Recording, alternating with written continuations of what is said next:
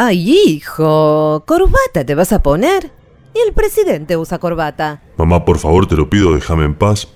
Además, Alberto sí usa corbata. ¿Está bien así como me queda? A ver, dame, vení. Déjame en paz, mamá. Así se hace el nudo, sos tan inútil, pobrecito. Ay.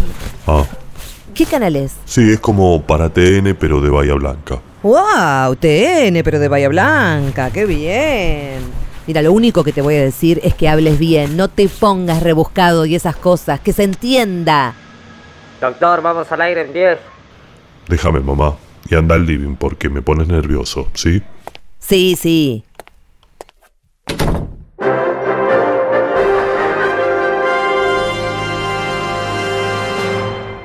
Y seguimos en la tarde a full noticias. Son las 17:17, 2 grados en Bahía Blanca y estamos en comunicación con el doctor Salvador Darín. Él es especialista en arte moderno, contemporáneo y filología rusa. ¿Qué tal, doctor? Buenas tardes.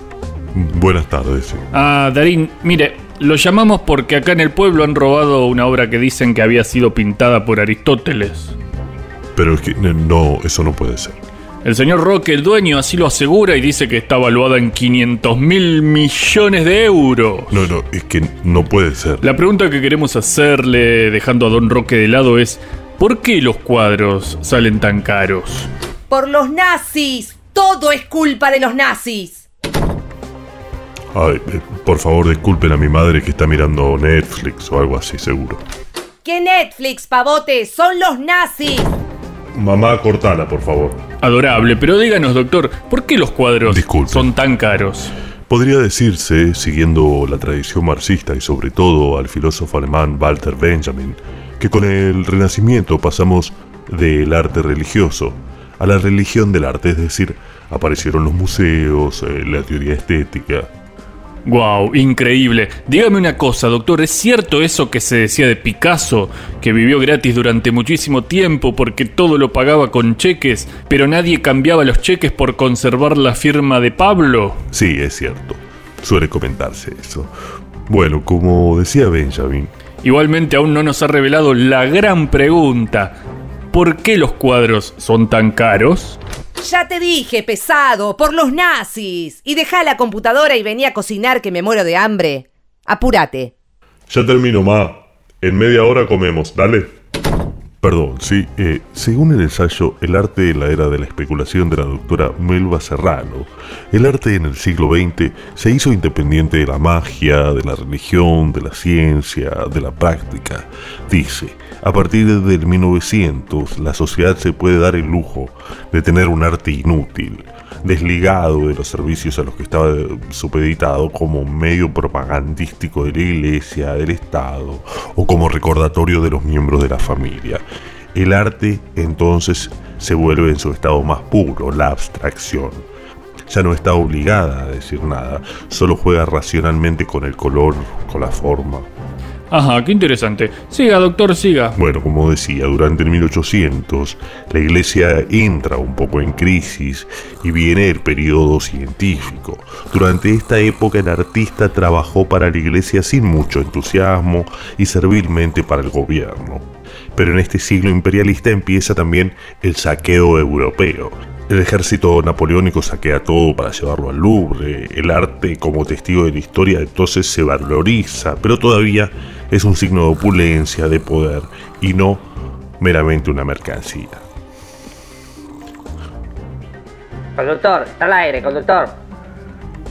Ah, seguimos en la tarde de A Full Noticias en Bahía Blanca, hoy con el doctor Darín. Darín, muchas gracias, sí. Con la llegada de los románticos, el artista pintó lo deseado por su corazón, por su mente, le ofreció al público sus cuadros cuando necesitó dinero. El público, guiado por los académicos, rechazó la obra y el artista se vio abocado a morir de hambre, pero con dignidad. Claro, claro, como Van Gogh, que se comió su propia oreja. No quisiera importunarlo, doctor, pero el tiempo es tirano en la televisión. ¿No podría adelantarnos por qué los cuadros son tan caros? Ya le dije tres veces, por los nazis. Mamá, por favor, mamá. ¿Por los nazis? Sí, por los nazis, porque después de la Primera Guerra Mundial, los tipos que habían invertido en casas o tierras se dieron cuenta que no eran inversiones tan sólidas. Solo los que habían comprado oro o arte recuperaron. Y cuando los nazis... Mamá, eh, estaba hablando yo, ¿sí? Pero eso es un embole. Cuando los nazis saquearon los países y se robaron, escuche bien, paparulo. ¿Me dice a mí? Sí, cuando los nazis se robaron 600.000 obras de arte, el precio se fue a las nubes. Eso hizo que naciera el arte como mercancía de especulación. ¿Eh? Hoy los millonarios compran arte como invierten en la bolsa.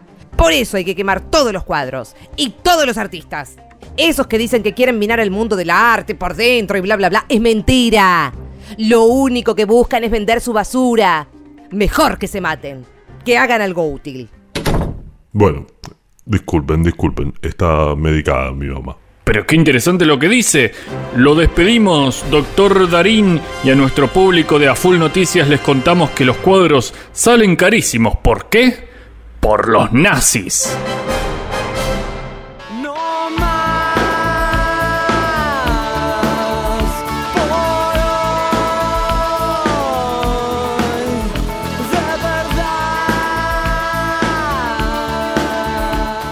Una noche de invierno, un viajero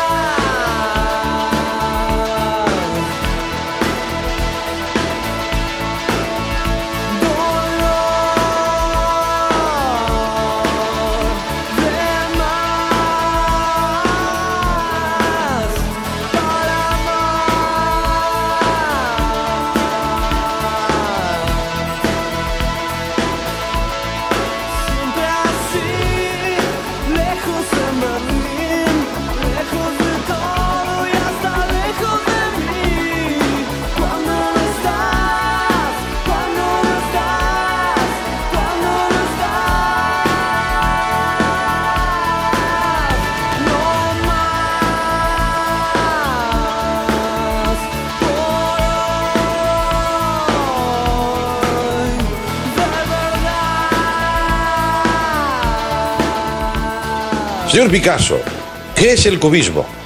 Sí, hombre, a usted se lo voy a decir, para que lo copie. ¿eh? Lo copia y, entonces usted también es cubista. Todo el mundo que sea cubista, pues sácalo tú, lo que es el cubismo. Te voy a explicar. que soy tonto, ¿no? Claro, como soy calvo y llevo camiseta de rayas, pues ya soy tonto. Pues te has equivocado, amigo, no soy tonto. Llevo la camiseta de rayas, vamos a engañarle que seguro que es tonto. Ah, ah, ah. Y esto... Esto no es raya cualquiera. Esta camiseta de raya no la encuentra usted en el líder. Esto, esta me las hago yo. Cojo dos camisetas de dos colores diferentes, corto rayas a los dos y luego las junto. Y de cada dos salen dos. Cubismo. Dígame. Usted era miembro del Partido Comunista. Sí. ¿Cómo se puede ser eh, comunista cuando un cuadro tuyo, suyo, eh, pues está valorado en 100 millones de dólares? Pues muy bien. Con 100 millones de dólares cojo el comunismo y me, lo- y me lo compro para mí solo.